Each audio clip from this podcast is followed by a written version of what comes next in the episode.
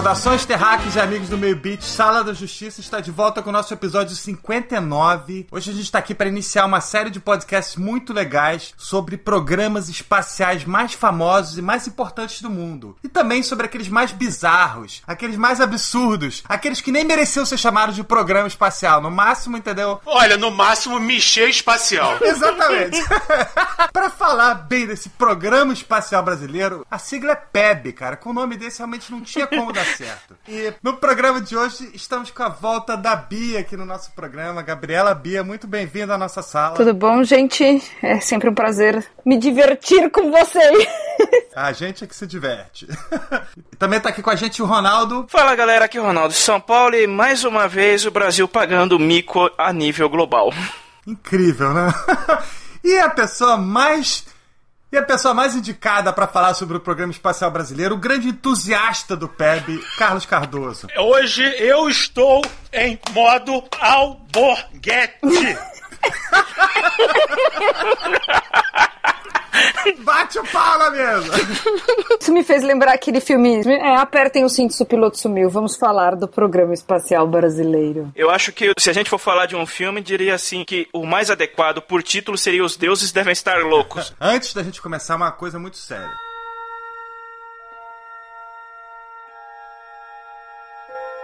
Space, the final frontier.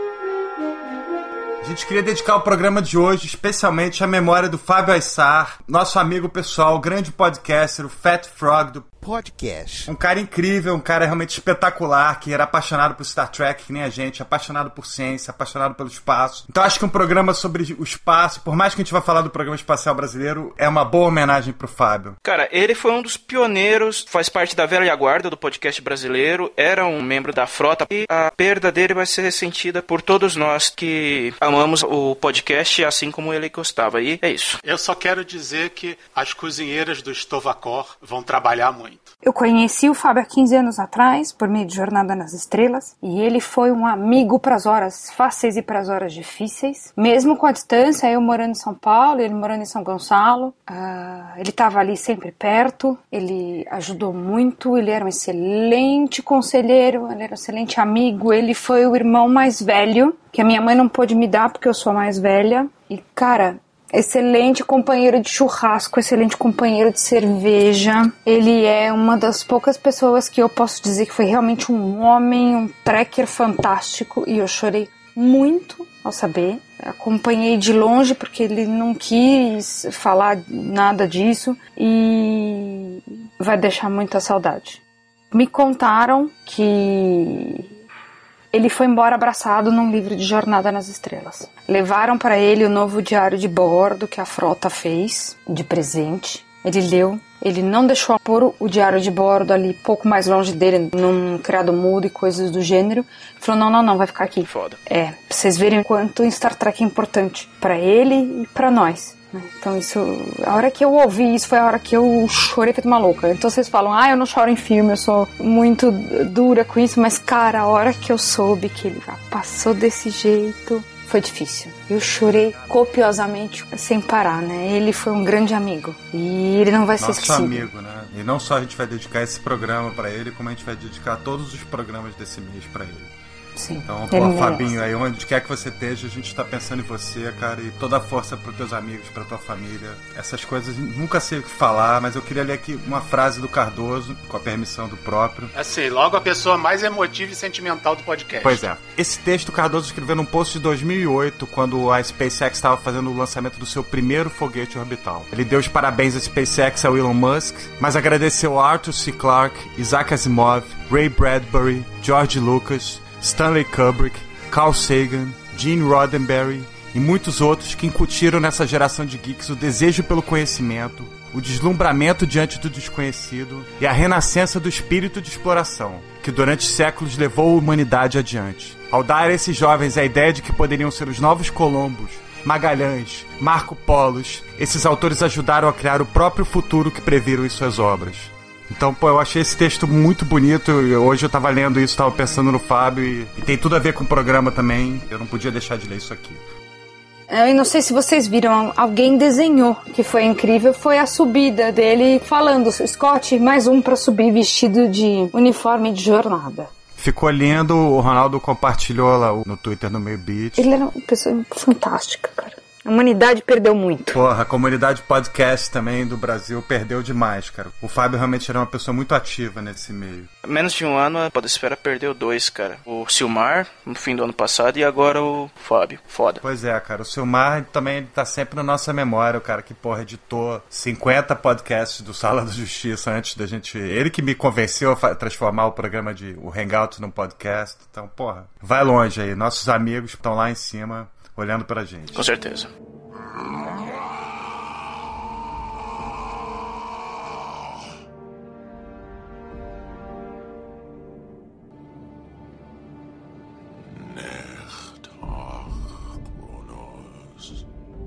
Bom, vamos lá. E é nesse clima animado que a gente vai continuar o nosso podcast.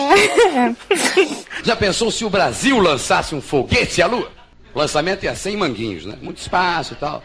Faz em Manguinhos, né? Bom, Manguinhos, é, o cosmonauta vai de táxi, gasta menos e tal. Manguinhos, plataforma de lançamento, todo mundo em volta, né? Ô garotinho, afasta aí, meu filho.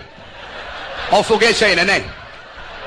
Sai foguinho, sai foguinho, vai queimar a bundinha, afasta, meu filho. Sketch do Chico Anísio, foguete brasileiro. Aquilo é clássico. Por qual motivo a gente vai homenagear o Programa Espacial Brasileiro hoje aqui na nossa Sala da Justiça, né? Bom, nós somos todos brasileiros, portanto nós somos todos sobreviventes, nós somos todos resilientes, nós somos a prova de que foguete pode explodir, que a gente não desiste nunca, né, Cardoso? Devagar e sempre, mais devagar do que sempre, mas tudo bem. Por aí mesmo. Mas o que, que o Programa Espacial Brasileiro conseguiu de palpável até hoje, além daquela grande explosão na qual morreu um monte de gente? Um míssil que mata pinguim? Mas vamos primeiro falar da salada de siglas. Né? A gente já falou do PEB, Programa Espacial Brasileiro, mas também tem o PNDAE, tem o PNAE e tem agora o CDPEB, que é o Comitê de Desenvolvimento do Programa Espacial Brasileiro. É a novidade do Temer.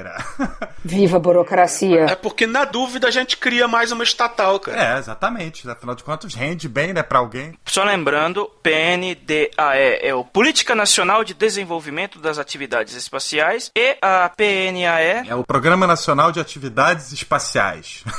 Supostamente deveria planejar e programar todos os projetos e programas do PNDAE. É, o problema do Brasil é que se a gente vai começar a falar de programa espacial brasileiro, é que o Brasil não tem política de Estado. A gente tem política de governo. O que é um problema quando você tem que programar algo de longa duração, como é o programa espacial. Aqui no Brasil a gente não consegue fazer nada que dure mais do que quatro anos. Que é o tempo de um governo. Como é que você vai organizar um, um programa espacial? Não, mas depois tem o governo reeleito, mas isso não adianta porra nenhuma.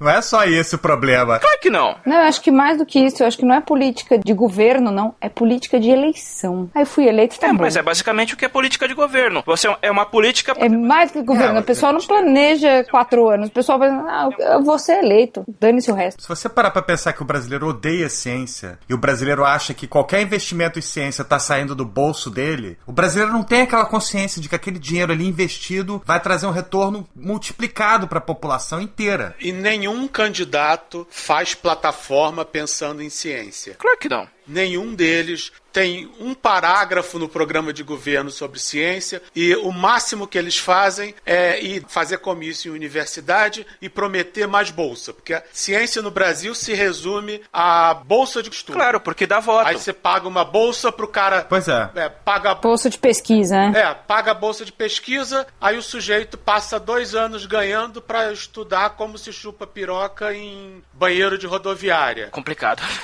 Aí é fácil. Pois é, eu acho incrível essa falta de visão do Brasil, dos políticos, né, principalmente, mas também da população. Exato. Porque a gente não pode botar isso só na conta dos políticos, não. Se não tem uma frase sobre ciência no programa de governo, é porque isso não gera voto no Brasil. Isso, pelo contrário, o cara fala, porra, o cara vai gastar nosso dinheiro com ciência. Pô, que porra é essa? Virou zona. Tá tirando dinheiro da mesa do trabalhador pra gastar em ciência. Tem que investir em saúde e educação, não em ciência. A pessoa não tem a visão pra entender que investimento em ciência se reflete em todas as outras áreas Ah, teve do uma época governo. que o Romário tinha um projeto de desburocratizar a importação de equipamentos, insumos científicos. Eu lembro. Tipo, o cientista precisa comprar um reagente, aí ao invés de passar meses com burocracia, alfândega e etc., ele teria um jeito mais rápido de importar esse material. Apareceu gente reclamando. Sim. Ah, que bobagem, o Brasil não pode ficar gastando dinheiro com isso. Ao invés de ciência, a gente tem que gastar com saúde e educação. O cara acha que saúde e educação surge do nada. Pois é, a saúde é, o- é,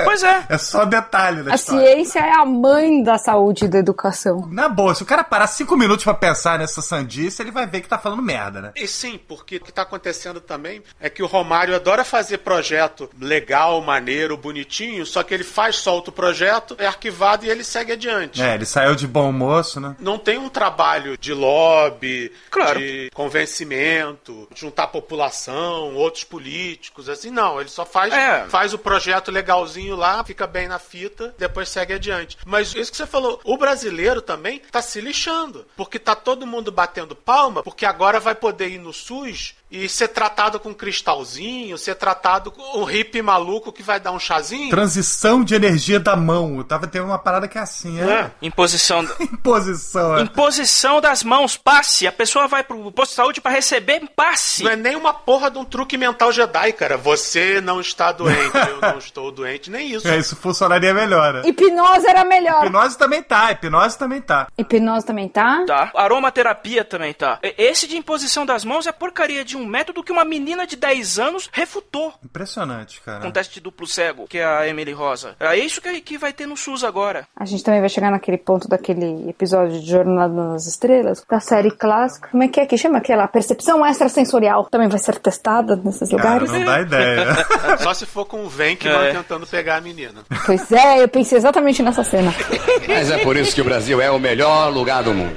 Cara, eu queria citar aqui o principal motivo pra gente gravar esse podcast. Pois é. No dia 12 de março de 2018, o Brasil foi expulso do ESO, European Southern Observatory. É a organização que tem os observatórios mais importantes do mundo. São os caras que estão construindo o ELT, o Extremely Large Telescope, o qual já tinha sido extremamente prejudicado pelo Brasil, porque a gente não pagou a nossa parcela e eles tiveram que mudar o projeto.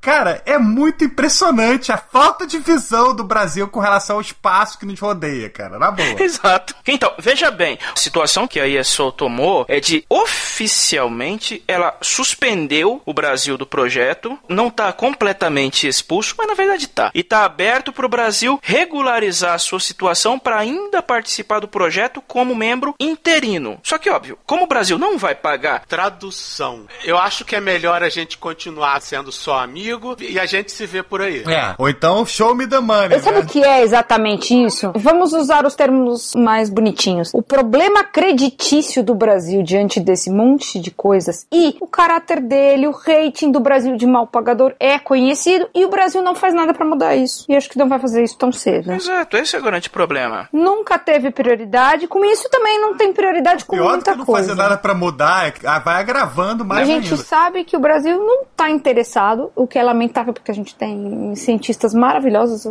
brasileiros dentro desse país tentando um monte de coisa. E tem gente folgada, é verdade. Há, há cientistas e cientistas. O Brasil está devendo dinheiro. Então, o problema do Brasil ter sido chutado do ESO é que já tinha um monte de cientistas na fila prontos para utilizar o, o observatório, com o Brasil sendo membro interino, que facilitava o acesso. Agora, com o Brasil sendo excluído do projeto, todos esses cientistas vão ter que entrar na categoria de pesquisador de país não membro, em que a burocracia vai lá no teto, eles vão pro fim da Os fila. horários e dos telescópios. Todos os projetos e pesquisas vão atrasar por incompetência do governo brasileiro, que em oito anos não assinou um pedaço de papel. Impressionante. Sim. Não, a minha amada astronomia no Brasil, meu amigo, é, depende de iniciativa privada, de gente que faz trabalho voluntário, ou nos clubes de astronomia amadora por este país. É aquilo que eu soltei num artigo uma vez. O maior telescópio do Espírito Santo custava o mesmo que um PS3. Era um. Era um MIDI, que você compra em qualquer catálogo. Compra nos Estados Unidos. É, compra Eu nos que- Estados Unidos, em qualquer Walmart da vida, tu vai, procura onde tem telescópio, eles vão te indicar, você compra um MIDI lá, de 2.500 dólares, e pronto, acabou. Ele é eletrônico, é lindo. Tem um MIDI ETX que eu sou perdidamente apaixonada. Quem é de astronomia, Uhum. pra poder depois comentar sobre isso. Que legal. Tem um mini computador dentro É. dele para direcionar. Ele localiza onde ele está no planeta. Hum. E se você quer observar um objeto específico, vamos lá, galáxia de Andrômeda, e você não tá numa posição em que a galáxia de Andrômeda é visível, ele faz ah ah para você. E ele te avisa. Que legal. Ele te faz ah ah. Bom, vamos voltar à pauta, vai. Vamos seguir. Desculpa, eu me empolgo quando falamos de astronomia e clubes de astronomia amadora, já que eu faço parte de um. Não posso falar disso que eu me empolgo. Perdão. É justo. Bom, Cardoso, antes da Agência Espacial Brasileira ser criada em 94 pelo Fernando Henrique, o Brasil tinha um programa espacial que era vinculado aos militares. É isso mesmo ou não tinha nada? E era só. Não tinha. Teoricamente, o programa espacial brasileiro tem mais de 60 anos. Teoricamente. Na prática, Mas é igual uma mulher, mente a idade. Beleza. na prática ele demorou muito a conseguir fazer coisas mínimas. Os primeiros foguetes sonda eram assim ridículos, eram coisas no nível do Robert Goddard. Não é nem no no nível Von Braun não, era no nível Goddard. Se bem que não, porque o Goddard ele fazia pesquisa com combustível líquido. A gente ainda estava fazendo com combustível sólido. Caraca. Então a gente estava fazendo pesquisa no nível dos chineses de 1300 a.C., ou seja, lá quando eles inventaram a pólvora. Ai. Olha, se você for no Museu Aeroespacial do Campo dos Afonsos, que é um passeio Olha. sensacional, tem uma parte que você vai ver foguetes. Aí você vai chegar, nossa, que maquete legal. Aí você chega perto e você vê que não é uma maquete. É o É o É um próprio. foguete de verdade. O Não é sonda maquete. 1, sonda 2. E é uma coisa assim. É a peça original. É, é uma coisa assim ridiculamente pequena. Você vê que é uma coisa que uma universidade decente desenvolveria assim, em seis meses. Eu fico vendo às vezes os estagiários da United Launch Alliance, eles têm um programa espacial. Caramba. Dos estagiários. E eles estão desenvolvendo um foguete de combustível líquido que é lindo e é melhor do que qualquer coisa que o Brasil já desenvolveu. Pois é. Os estagiários. Então, mas também tem uma coisa. Quando eu conheci alguns militares que faleceram lá na base de Alcântara e- e outros que sobreviveram ao acidente porque estavam numa distância muito, muito significativa. E eles me falaram o seguinte, eh, e eles tiveram um tempo de sigilo, eles não podiam comentar a respeito, mas quando eles puderam comentar, eles falaram: olha, a gente trabalha com combustível sólido porque a gente não tem eh, poder de negociação com os Estados Unidos que desenvolveu o combustível líquido. Eu não sei se isso é 100% verdade ou não, se isso era um desabafo do militar que me falou isso. Mas eu pergunto, o Von Braun desenvolveu o combustível líquido em 1940. Pois é. Ele usava álcool, álcool, álcool. Não é mega power hidrazina Pois é. misturada com vibranium, não. Vibranium. Era álcool. Exato. A P2 usava álcool. O Brasil já tinha o pro-álcool. Pois é, a gente tinha um combustível melhor que o Von Braun usou. Não tem desculpa. Ah, mas aí você tá menosprezando a burocracia brasileira, cara. E também a, a distância infinita que existe entre um ministério e o outro, porra.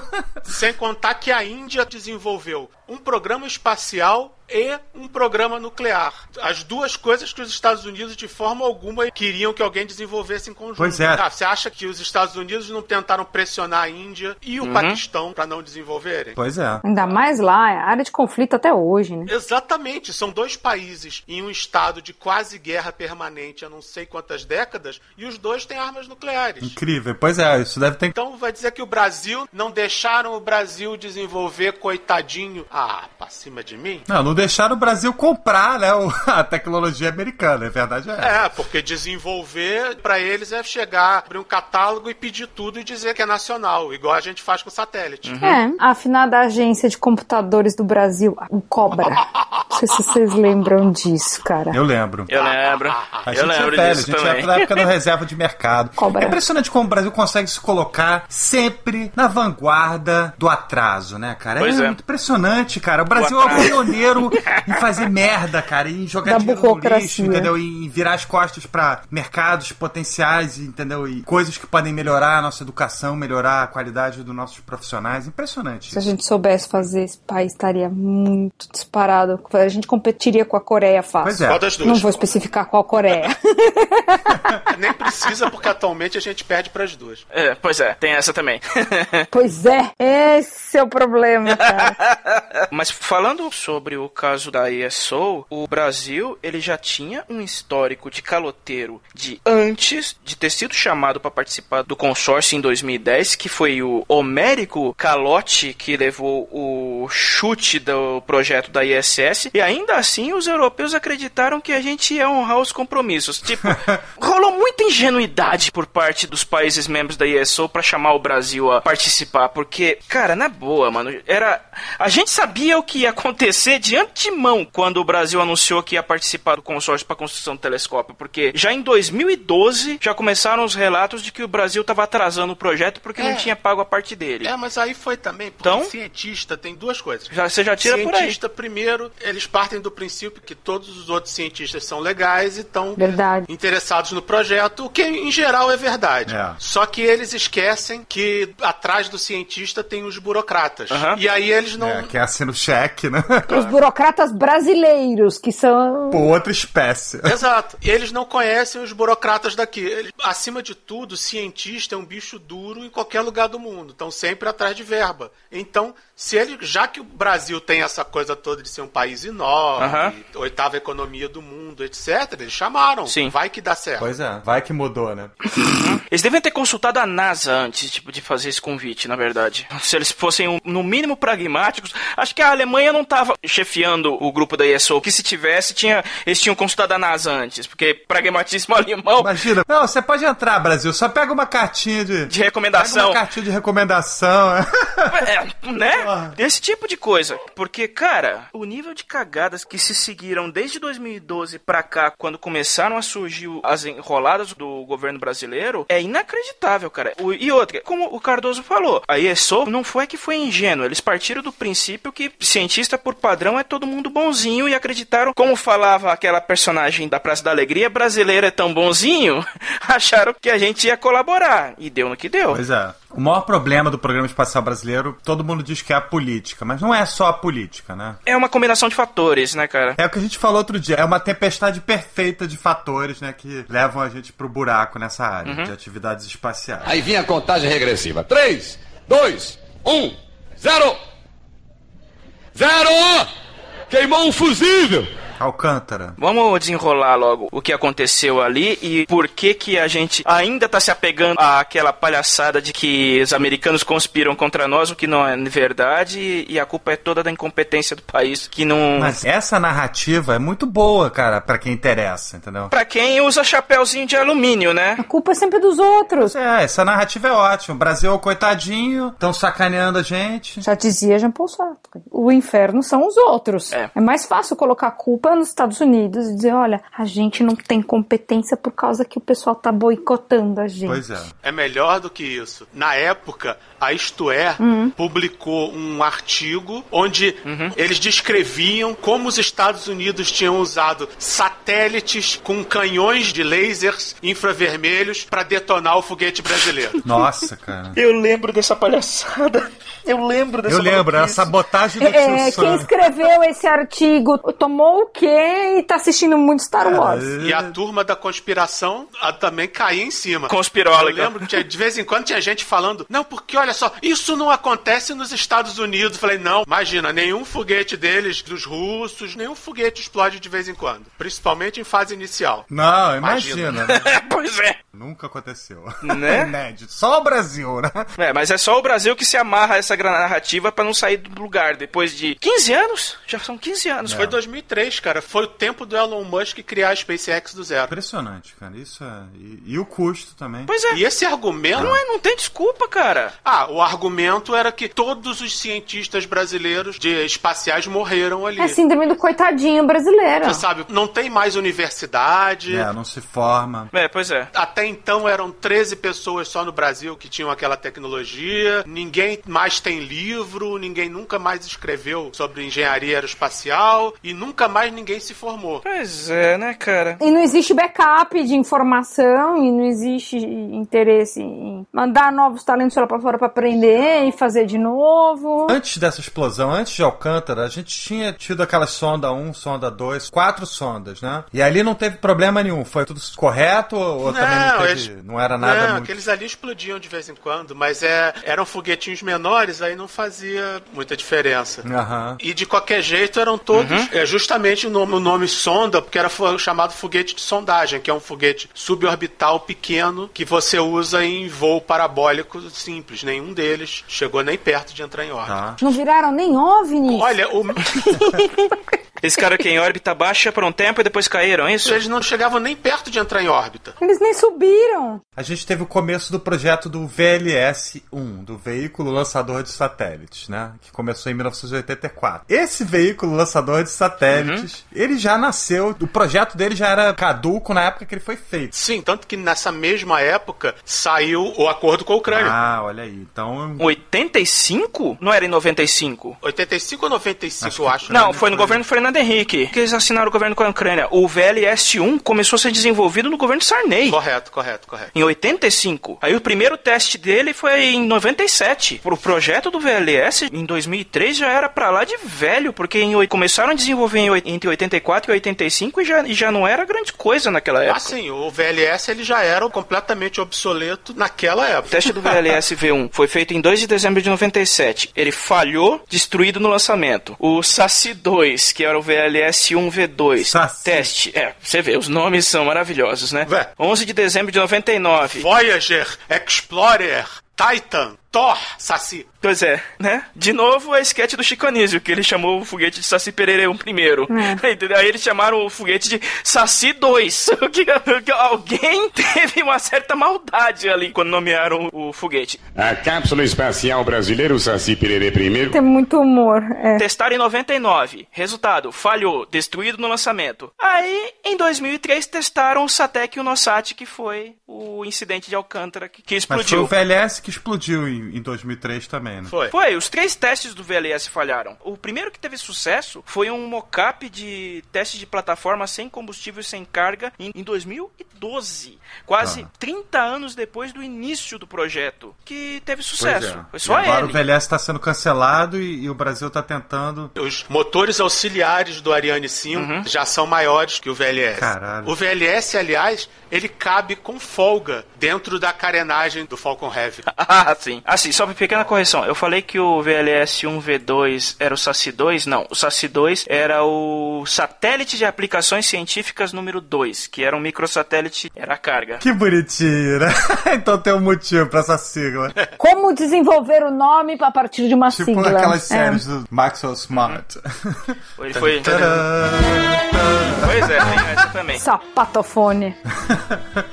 Então, o problema de Alcântara não é nem o fato da destruição da base, a morte dos cientistas, mas é a completa incompetência e leniência do governo brasileiro em dar sequência no projeto em si. Porque, tipo, ok, você perdeu a base, você perdeu uma parte dos cientistas, mas não tem nenhum grupo de cientistas disponível para suprir aquela lacuna, para contratar, para to pra tocar de novo. Você vai cruzar os braços, sentar e ficar olhando pro céu e ficar falando, ah, que bom seria? Pô, em qualquer governo do planeta encarar isso como um desafio pessoal, mano. Pois é. Mas aqui não? Quando a Challenger explodiu, o Ronald Reagan suspendeu todo o programa. Na hora que explodiu, Ele mandou congelar tudo. Ele congelou pra investigar. Claro. Só que aqui a gente congelou e a gente investigou, mas depois disso a gente não saiu disso. É, não retomou, nem A nada. gente não saiu desse ponto. Sim, esse é o normal. Pois é. Aí ficaram 15 anos sem mexer em nada, 15 anos com aquela merda que é basicamente um descampado. Aí você vai pra setembro de 2016, quando a SpaceX estava fazendo um teste estático e o foguete explodiu. Detonou a plataforma no complexo de lançamento 40, que é um dos dois que a SpaceX aluga. Isso foi em setembro de 2016. Em dezembro de 2017, o complexo já tinha sido completamente reconstruído, ele já estava lançando de novo dali. Pois é, pouco mais de um ano. E não foi mais rápido porque eles tinham o complexo 39 também. Então eles tinham de onde lançar. Entendi. Isso não tocaram com urgência porque o, o cronograma deles não foi tão afetado quanto seria se eles tivessem um único complexo. Exatamente, já que. Agora. Não, é só você vai no Google Earth, procura a base de Alcântara, você vai ver, é patético. Você vê um monte de estrada de terra, um monte de descampado onde seriam as plataformas. Pois é. Um cimentado cheio de terra por cima e o prédiozinho que seria o prédio de montagem, o VAB. É. Tá lá bonitinho, eles reconstruíram o prédio, sendo que aquele prédio é do tamanho de um booster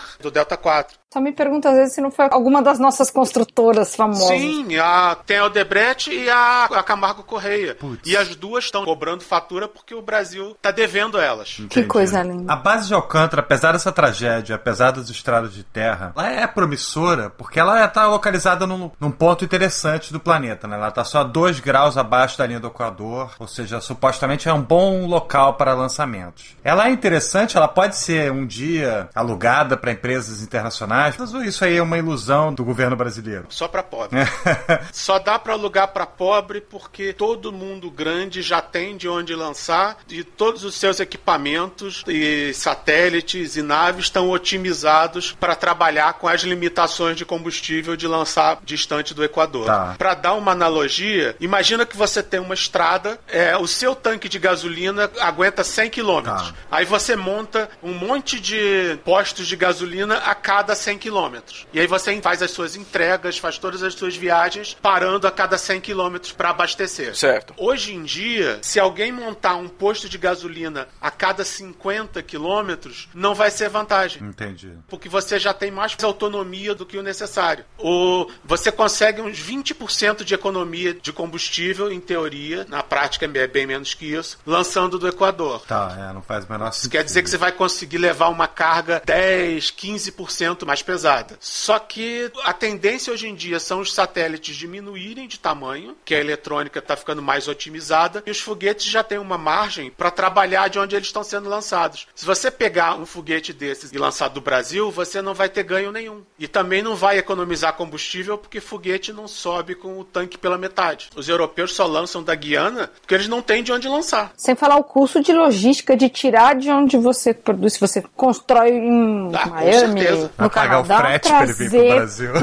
o frete para chegar aqui, né? Tem essa. A economia de combustível não é significativa o suficiente para justificar o uso de Alcântara. E um interessado teria que construir tudo para poder utilizar, porque, francamente, a nossa infraestrutura aqui não comporta nada do que usam lá fora, eh, não é vantajoso. Se a nossa base tivesse estrutura, se o Brasil tivesse estrutura, você acha que a NASA não teria vindo atrás? A gente teve a nossa chance, um acordo Brasil e Estados Unidos para alugar parte da base de Alcântara para os Estados Unidos. Foi assinado em abril de 2000, olha só quanto tempo atrás tem isso. Mas, infelizmente, o projeto foi barrado no Congresso, né, Cardoso? Por quê? Ah, a velha desculpa de soberania, porque vai ter partes da base que o brasileiro não iria poder entrar. Isso é um absurdo, porque a gente tem direito de inspecionar o que acontece na nossa base, etc. Sendo que isso daí é padrão no mundo inteiro. Se você tem um lançamento que você negocia que é sigiloso, você não deixa ninguém chegar perto. A própria SpaceX, quando tem lançamento militar, eles mudam completamente o procedimento. Incrível, né, cara? E por causa dessa babaquice, a gente perdeu 30 milhões de dólares ao ano, que seria esse acordo. Obviamente, ele não estaria válido até hoje, mas caso estivesse, seriam 540 milhões de dólares, cara. Jogados no lixo, né? Se a estrutura de Alcântara fosse pelo menos semelhante à estrutura da Guiana e o Brasil oferecesse um preço melhor, talvez a Ariane lançasse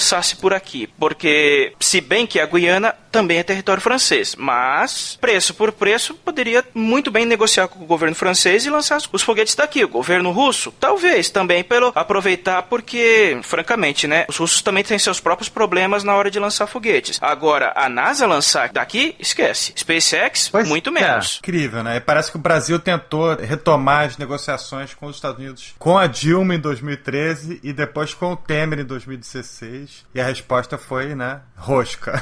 E vai piorar porque a- os russos compraram a Sea Launch e estão reformando o navio. E com a Sea Launch, que é uma plataforma móvel de lançamento, Tá. você pega o navio, leva até o Equador e pronto, lança de lá. A área internacional nem tem nenhum país interferindo se você soltar do meio do Oceano Atlântico. Nem legislação atrapalha. Nossa, tem, um- tô vendo no posto do Cardoso aqui uma foto do um desenho do VLS, um do lado do Falcon 9. É, é de chorar, cara. É um brinquedo, né? É um É, o rojão caramuru caramuru. aqui. Gostei do termo. Descerá num oceano, provavelmente o Atlântico, entre quinta e domingo, se não chover. Alcântara continua lá, tem uns VS-40 que explodem de vez em quando. Mas eu queria falar com vocês sobre nossa parceria espacial com a Ucrânia, um país realmente conhecido pelo seu programa espacial. E o Brasil investiu uma grana no desenvolvimento do foguete Ciclone 4. Na verdade, no desenvolvimento dos Chongas, né? A gente deu uma grana para a Ucrânia desenvolver, a gente não participou em nada desse desenvolvimento, correto? A nossa parte era deixar Alcântara preparada para quando o Ciclone 4 estivesse pronto, a gente lançar ele lá. Exatamente isso ou tô errado? É, é basicamente isso. É, na verdade, a Ucrânia tem um bom histórico de pesquisa espacial porque ela concentrava boa parte dos cientistas da falecida União Soviética. Muito do desenvolvimento era na Ucrânia e do mesmo jeito que os lançamentos são no Cazaquistão. Sozinho, o Cazaquistão jamais desenvolveria um programa espacial para ter uma base de lançamentos, mas por causa da União Soviética eles têm. A Ucrânia tem um bom know-how, eles têm uma participação na indústria armamentista bem boa, só que eles não são muito bons em desenvolver mais coisas do zero. E quando o Brasil fez esse acordo, a União Soviética já tinha acabado e eles estavam indo na inércia. E para piorar, a gente ficou sem ter ninguém para mandar, nada para contribuir em termos de tecnologia, e a nossa parte que seria construir a base e toda a infraestrutura local de lançamento, a gente não fez basicamente nada.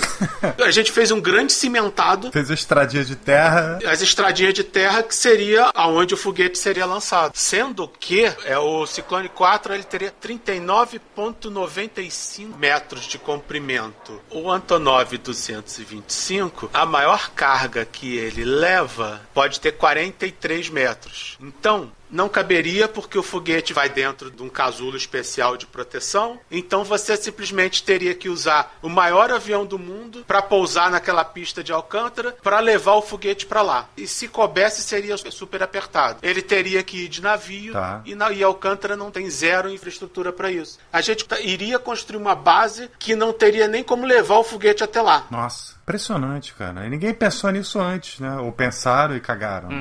Ah, ele não ia chegar até, até isso mesmo, então tudo bem. Pois é, até 2014 a gente já gasta um bilhão. Mas fora isso, tem outro problema. O Cardoso levantou a bola aqui outro dia. É, a, empresa que foi criada para gerenciar o ciclone continua aberta, cara. E com custo de 500 mil reais por mês. É isso mesmo? 500 mil reais por mês. Todo mundo fez que não viu, né, cara? No fim das contas, né? Cara, é muito surreal, cara. Na boa, até pros envolvidos. Quatro funcionários públicos. Sem atribuição alguma. É bizarro, mano. Como que você tem a, a audácia, a pachorra de manter aberta uma empresa estatal que emprega quatro encostados que não fazem nada o dia inteiro e gasta meio milhão por mês? Como? Os salários deles devem ser. Não, com os salários deles Não definitivamente é. não é. Mas os serviços de transporte. Não. É, é, você sabe. Ah, mas porque tem os custos de manutenção da infraestrutura em Brasília e em Alcântara. Que infraestrutura? É. Um cimentado e um galpão. Aonde que isso gasta 500 mil reais? Um escritório em Brasília e um, e um galpão em Alcântara. Mas é, que infraestrutura é essa? Deve ser um escritório do tamanho do Ministério da Economia para quatro pessoas. Cabível. Parece a linha de metrô aqui. Cara, é surreal. Não tem outra palavra que a gente possa usar nessa situação. O Brasil é surreal. Quando eles assinaram o acordo em 2003, é, o, o voo estava previsto para 2006 do Ciclone 4. Depois ele passou para 2014. Nossa, é muito surreal isso, cara. É, pois é. Em 2009, o Lula e o Viktor Yushchenko, presidente da Ucrânia, disseram que ele ia ser lançado em 2010. é muito surreal, cara. É, pois é. Os prazos do programa espacial brasileiro parece que são definidos pelo Elon Musk. É, esse é o grande problema, né? Cara, a lista de lançamentos de Alcântara é fantástica. Entre 2000 e 2014, quando foi o último lançamento, foram 12 lançamentos. Só? É, 12 lançamentos daqueles foguetes miniatura, né? É, é um por ano quase. Putz, grila, É velho. quase um por ano. Inclusive, o VSB, também conhecido como Veículo de Sondagem Booster, que é um foguetinho de 12 metros com carga suborbital de 400 quilos. Caramba. Não chega aos pés do Falcon 1. O Brasil é complicado, viu? Complicado. É uma mistura de burocracia extrema com uma vontade, com a cultura do brasileiro de achar que ciência não vale nada, porque nada explica isso, cara. Bom, vamos lá. A nossa ciência não vale nada. Vide Alcântara. A nossa ciência vale. O problema é que a gente não consegue fazer com que outros achem que ela vale. Com que o governo acha que ela vale alguma coisa. É. A gente tem cientistas, a gente tem profissionais muito bem qualificados, muito bons. O Mendeles ontem estava falando que ele não ia desistir de tocar os projetos de astronomia que ele tem e ele vai continuar insistindo para utilizar o- ELT, mas agora ele vai ter que concorrer como um país não membro, mas ele não vai desistir. O problema é que se Sim, eu sei, era que eu tava falando com ironia, Ronaldo. não, não, não, não, então, é que Eu sou super a favor da ciência, você sabe Uhum. disso. Eu sou apaixonada por isso e é realmente lamentável e triste, mas let's face it, pro Brasil. E o é Brasil importante. tem tão pouco apreço pela ciência Exato. que vocês conhecem algum blogueiro que foi convidado para assistir o lançamento do satélite brasileiro lá da Guiana? Olha, nem os blogueiros e nem os vlogueiros que falam sobre astronomia comentaram a respeito, mas nunca estavam. não convidaram ninguém, cara. Não chamaram nem o Felipe Neto. Não, cara, mas vamos falar sério. Mas não, mas falando É. sério, Não, se chamasse o rapaz do Manual do Mundo pra falar, ó, bora ver o que ele faz. Olha, vamos mostrar como é que faz um. nem O o Iberê. Iberê. Eu imagino Colocasse o Iberê pra falar, vamos ver como é que faz que o Iberê tem visibilidade. Pois é, o Mas- várias O Iberê pessoas. pra fazer o. Como é que é lançado um foguete? Atenderia mais Mas as vocês pessoas. estão querendo, não, não precisa querer tanto, não. Imagina alguém com conhecimento zero de blogs e vlogs de ciência, mas que queira divulgar, ele vai atrás do que todo mundo assiste. Aí vai levar Felipe Neto, Whindersson, Kéfera. Não tem problema, é um começo. É um começo. Você está tentando popularizar é. a ciência. Já ajuda, né, cara? Só que aqui você tem um bando de encostados nos perfis do INPE e outros departamentos que só tweetam tweet chapa branca com informação oficial de concurso, de evento e só tweetam de segunda a sexta em horário comercial. Aí quando a SpaceX faz um lançamento mais especial ou quando a Índia conseguiu entrar em órbita de Marte com a sonda dela, as agências do mundo inteiro bateram palmas, mandaram parabéns, conversaram, elogiaram. O Brasil calado. SpaceX fez o primeiro pouso do Falcon 9, todo mundo deu parabéns, mesma concorrência. Brasil, silêncio. Nossas agências espaciais são completamente isoladas do mundo. Elas não, não tem, ninguém ali tem entusiasmo, ninguém ali gosta do que está fazendo. É tudo encostado. É só você ver quando aparece um encostado desse nos comentários do meio beat. O cara chega super defensivo, não, mas porque a gente não tem verba, não, mas porque os americanos, não, mas porque não sei o quê. Ninguém inspira, ninguém mostra que tem tesão pela coisa, ninguém fala que, não, olha, eu sei, tá difícil, mas olha só que legal que a gente conseguiu fazer aqui, mesmo com pouca verba. A gente conseguiu fazer tal coisa. Pois é. Vocês sabiam que o Brasil tem um projeto de uma aeronave hipersônica? Tem? Tem. pois é, não, não sabia. Já lançamos, inclusive, um protótipo em miniatura uma ou duas vezes. É um projetinho da Força Aérea que você não acha informação em lugar nenhum, porque ninguém divulga. Na LAAD, na Feira de Defesa, tinha um stand da Força Aérea e tinha uma maquetezinha dessa nave Entendi. e mais informação nenhuma. Projeto. É o 14X. A gente não sabe divulgar. Esse é projeto exclusivo da Força Aérea ou a Embraer tá no meio? Eu acho que é exclusivo. É, tá explicado. Se tivesse a Embraer, todo mundo já sabia. Mas aí é que tá. Se fosse secreto, eles não tinham uma merda de uma maquete numa feira. Porque eles não divulgam. Eu canso de achar coisas de ciência brasileira em blog ou periódico estrangeiro. Porque tem algum gringo envolvido, aí o gringo faz a divulgação do projeto e o fato de ser brasileiro vai de carona. Porque aqui ninguém faz a divulgação científica porque eles acham que é perda de tempo falar com o populacho, falar com, falar com leigo. Ano passado teve um Roda Viva especial falando sobre ciência e divulgação científica no Brasil, né? E tinham alguns especialistas da FAPESP. O programa andou bem até a parte em que eles falaram sobre divulgação científica, em que a posição da FAPESP foi exatamente assim: leigo não tem que divulgar ciência, o público interessado tem que ir atrás das publicações originais, tem que procurar, e tem a revista FAPESP, tem os sites, tem os artigos que se virem para ir atrás. É assim que a FAPESP entende como divulgação científica. Os cientistas deles não têm que falar com- diretamente com o povo e o leigo, que deveria ser o trabalho deles, não tem que se meter com divulgação científica. Como é que você quer que o país descendo para frente? Essa gente não, não gosta da ciência hoje, que acha que é muito popular. E olha que os textos da ciência hoje são cascudos pra caramba. Pois é. Sabe como é que eu tiro base? Eu tiro base, eu não vou usar nomes, mas todo mundo sabe o que, que é. Dos podcasts de divulgação científica do Brasil, tem um deles, um dos mais antigos, em que eles fazem um programa única e exclusivamente para o departamento de ciência da universidade deles. Já deixaram específico para o público que ouve, os que não são dos departamentos da universidade que ouvem, ouvem de xereta, porque os assuntos são cascudos pra caramba, são basicamente internos, eles não se reservam a parar para explicar é, de uma forma mais leiga sobre o que eles estão falando, eles usam termos técnicos o tempo todo e é isso, entendeu? Eles fizeram Bom. um podcast interno que por acaso eles distribuem o feed por fora, mas não é pra gente de fora o feed. É só você ver como a comunidade, mesmo lá fora e aqui muito mais, rejeita Carl Sagan e o Neil deGrasse Tyson. Eles não são bem vistos. Eu já cansei de ver gente falando: "Ah, mas Carl Sagan, como assim cientista? O que que ele produz? Uhum. Agora assim, nada, porque ele morreu. Pois é, agora nada mesmo. Mas produziu uma porrada de cientista, cara, que, que se inspirou no cosmos e que tá hoje em dia fazendo ciência por causa disso. Sim, exatamente. Essa... Mas se você for partir pro nível técnico, porra, ele foi um dos cientistas chefes do projeto das Voyager. Voyager. Ele, ele escreveu uma pancada de, de artigos sobre, sobre espaço. Ele era um astrônomo de primeira linha. O projeto das velas espaciais era dele, que depois o... O, Nye. O Nye pegou Bill o projeto do Sagan e, e, provou que é possível fazer. Então, cara, digamos assim, sendo extremamente crítico, não se convence. Olha, não, tem só para dar um exemplo de como a mentalidade da academia era fechada. Quando eles estavam projetando a sonda Pioneer, os cientistas não queriam colocar câmera porque eles diziam que não ia ter grande interesse científico. Iriam aproveitar o peso para outra coisa. E o Carl Sagan teve que bater pé e explicar que, gente, isso é divulgação. Você vai mostrar imagens fantásticas para o mundo inteiro. Não, tem que ter câmera sim. E ele brigou, ele teve que brigar bastante, que senão não ia ter câmera. Você ia ter uma sonda viajando pelo sistema solar, passando por Júpiter, Saturno e sem câmera. Uma sonda cega. Imagina que beleza seria.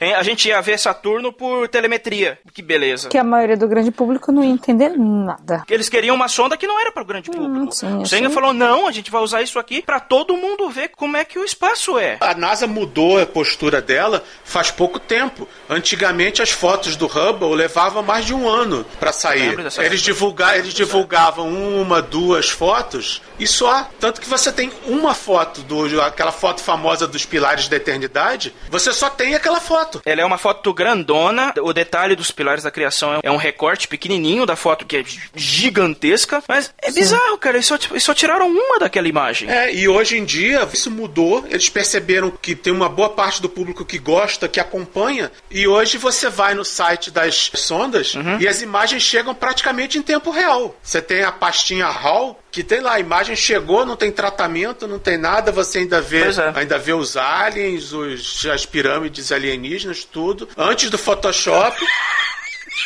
e, tá, e, tá, e tá lá. Mas isso foi uma mudança, tanto que a NASA não costumava, não costumava transmitir todo o lançamento. Pois é. O que é bizarro é esse entendimento por é essa postura que eles tinham antigamente de que não havia interesse do grande público para ver o, esse tipo de material. Claro que tem interesse. Parte do princípio, principalmente de que você está inspirando gente que pode vir a se tornar cientistas ou técnicos da NASA no futuro. Eles não tinham essa mentalidade. E é uma mentalidade que, que o Brasil ainda não tem. No lançamento do do Cibers 2, não sei se foi o 2 ou 3 que matou os pinguins. Um, dos, um, um dos dois. É, foi o Cibers 3, né? Que avaliações preliminares sugerem que o Cibers 3 tenha retornado ao planeta.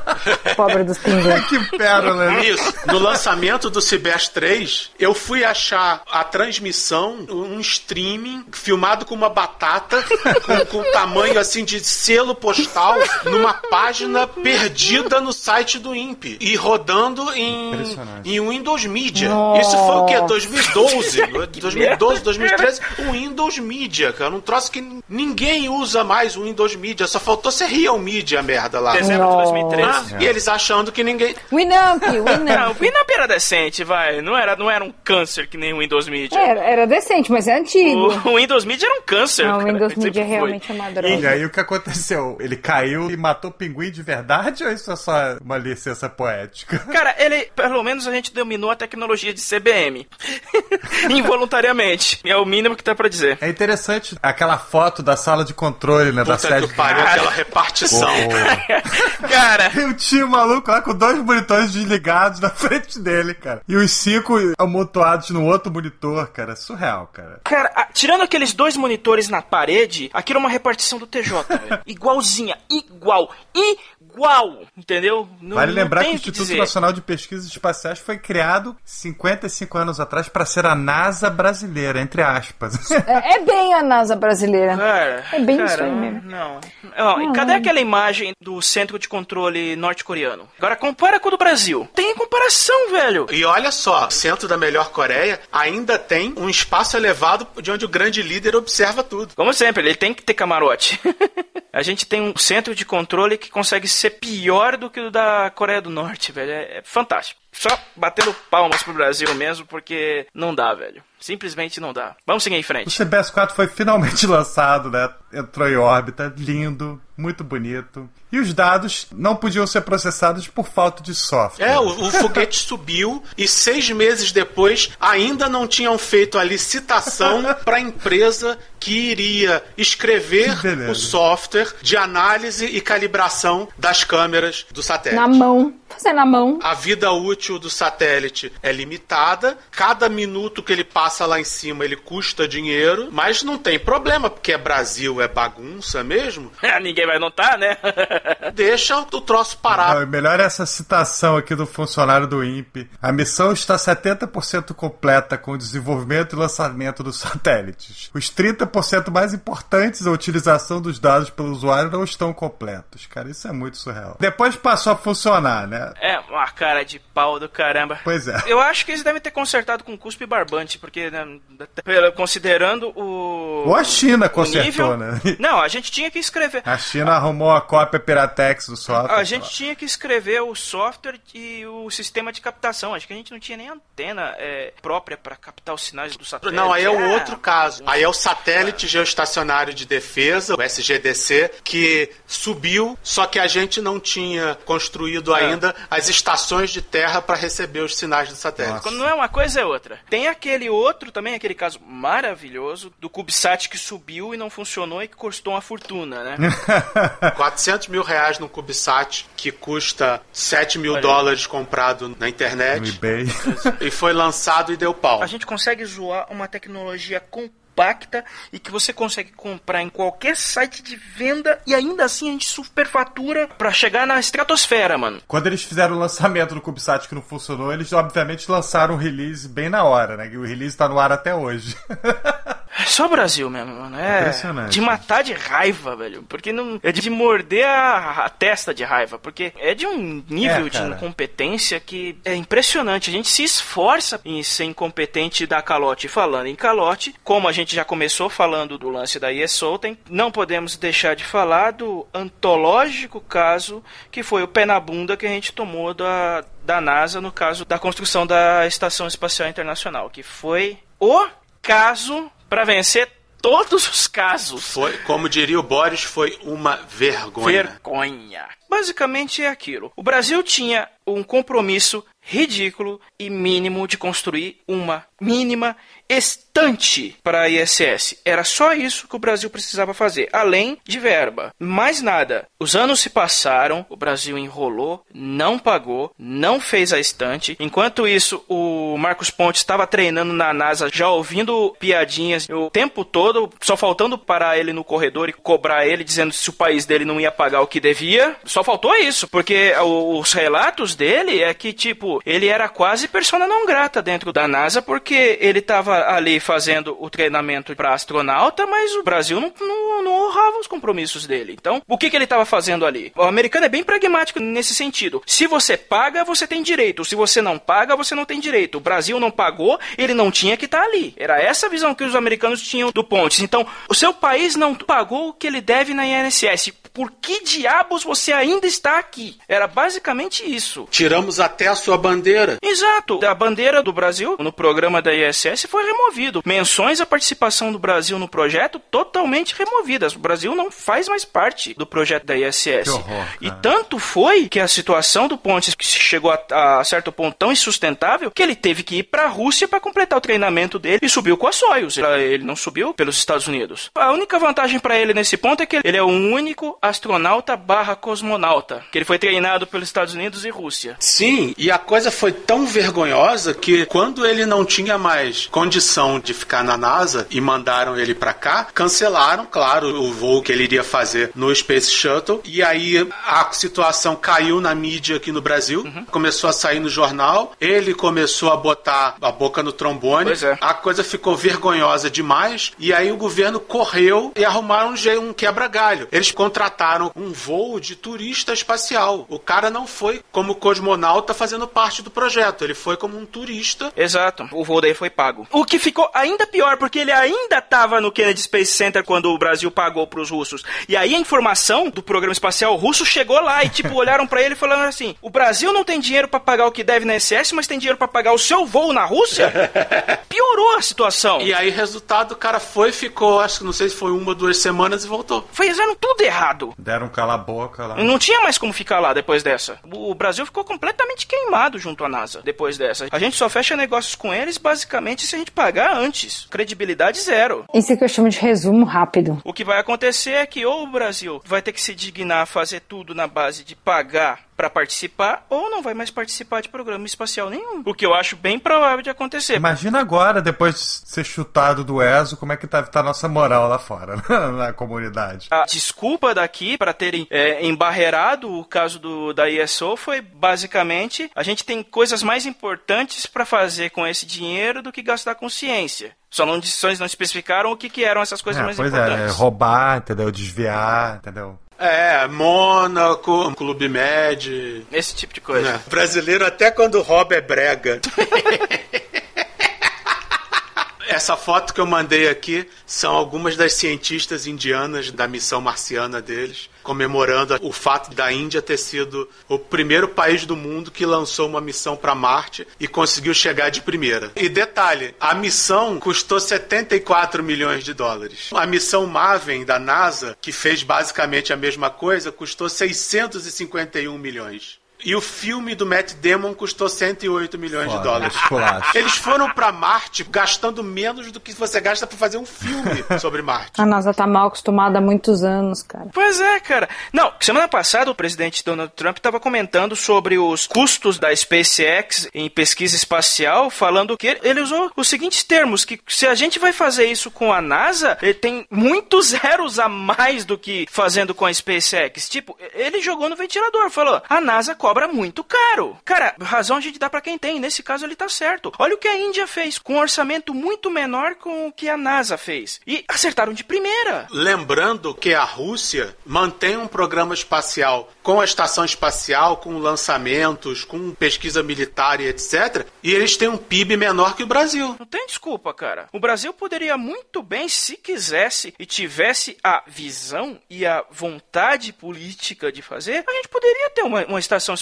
própria. A gente tem a verba suficiente, a gente tem a capacidade de fechar parcerias com outros países interessados, só falta vontade. Porque dinheiro o suficiente a gente tem. PIB a gente tem pra isso. Melhor não, cara, senão vai acabar dando merda. Como é que a Rússia consegue fazer isso? Como é que é? Tá bom, ok. A China tem um PIB um, um pouco maior, mas ainda tá. Mas também é membro do BRICS. Vamos observar os, os países membros do BRICS: Rússia, China, Índia. Os três têm programas espaciais decentes, o Brasil não tem. A África do Sul não tem, mas não duvido nada que daqui a pouco ela vai passar na frente do Brasil e, e lançar o seu próprio também. A África do Sul entrou por cota, eu não nem coloco, eu só uso, só chamo de BRIC, porque a única função da África do Sul ali é porque eles eram oposição a todo mundo e aí era politicamente interessante ter os caras no grupo, mas economicamente, politicamente, eles são completamente irrelevantes. Então eu só chamo de BRIC. Eles têm programa nuclear, não tem? Não, já tiveram. Entendi. Foguete manjo. Sou o rei do foguete. O Brasil, às vezes, ele só, ele só consegue ter destaque assim, em pesquisa espacial na base da pesquisa independente, quando alguns institutos resolvem fazer por conta. O talento individual, né? Talento individual, porque se for depender do governo, nós estamos perdidos, cara. É. Porque não, tem o que fazer. Tem uns projetos de lançamento de foguetes de algumas universidades aqui que são bem interessantes. Não são nada do nível de NASA ou Ariane ou Programa Espacial Indiano, mas são projetos assim a nível universitário bem interessantes. A única coisa que pega é que, tipo, esses profissionais não vão conseguir pegar o trabalho deles e desenvolver eles aqui. Se eles quiserem trabalhar com ciência aeroespacial, eles vão ter que se virar lá fora. O Brasil não consegue desenvolver um programa que retenha é, profissionais de qualquer área científica para trabalharem aqui. Ou você procura fazer coisa lá fora, ou você tá perdido. Você vai ter que ficar, você vai ter que viver passando a sacolinha para trabalhar com o mínimo. Foi o que a Suzana Herculano entendeu quando ela picou a mula do, do Brasil em definitivo. Ela, ela foi embora e não vai voltar, porque ela priorizou o trabalho dela e definiu o seguinte: o meu trabalho no Brasil não tem como progredir. Então, tchau Brasil, eu vou para os Estados Unidos. Ela foi e não vai voltar. É, isso não tem a ver com o programa espacial brasileiro. O brasileiro não tem interesse na ciência. Se você é cientista brasileiro que quer fazer ciência de ponta, você não vai conseguir fazer. É a amarga e dura verdade, mas é a verdade. Pelo menos por enquanto, né? Vai que a pessoa tá ouvindo esse podcast daqui a 50 anos e a coisa mudou completamente. Mas no momento, em 2018, entendeu? A saída mais fácil é o aeroporto mesmo, para qualquer cientista. é, como o Cardoso fala, sair do galeão. E lá vai a cápsula espacial brasileira. Mas e não é importante. O importante é o dia de voltar. Bom, gente, a gente está nesse papo aqui muito legal sobre o programa espacial brasileiro, essa coisa tão promissora e tão genial. Mas o papo chegou ao fim e antes de terminar, queria agradecer aos 42 pessoas que estão nos apoiando sim, no Padrim, que são pessoas muito legais. Eu sou fã dessas pessoas. E a gente está com vários projetos muito, muito legais, cara, de podcasts novos. Então dá uma olhada lá na nossa página do Padrim. Tem um banner em todas as páginas do Meio Beat. Você pode entrar lá. E a partir de um real você pode ajudar ajudar a gente Exato. a fazer novos projetos. Deixando bem claro que o conteúdo do Meio Beat principal não depende desse projeto, não precisa ficar preocupado, tá? O padrinho é um incentivo para a gente crescer, gente. Se vocês querem que a gente faça coisas melhores, coisas maiores, coisas divertidas, ajudem a gente e colaborem com a nossa campanha de patronato. Exatamente. O que mais? Assinem nosso feed para vocês receberem o nosso programa no app de podcasts de vocês e até semana que vem com mais uma Sala da Justiça. Falou, gente. Até semana que vem. Se outro foguete não explodir. ah, tô aqui pensando como é que eu vou dar tchau. Diga tchau, Lilica. Tchau, Lilica. tchau, Cardoso. tchau, pessoal. Valeu, galera. Pode esperar outros episódios sobre programas espaciais muito mais bem sucedidos do que o nosso aqui na Sala da Justiça. É isso aí, galera. Valeu. Falou. Tchau, tchau. Tchau.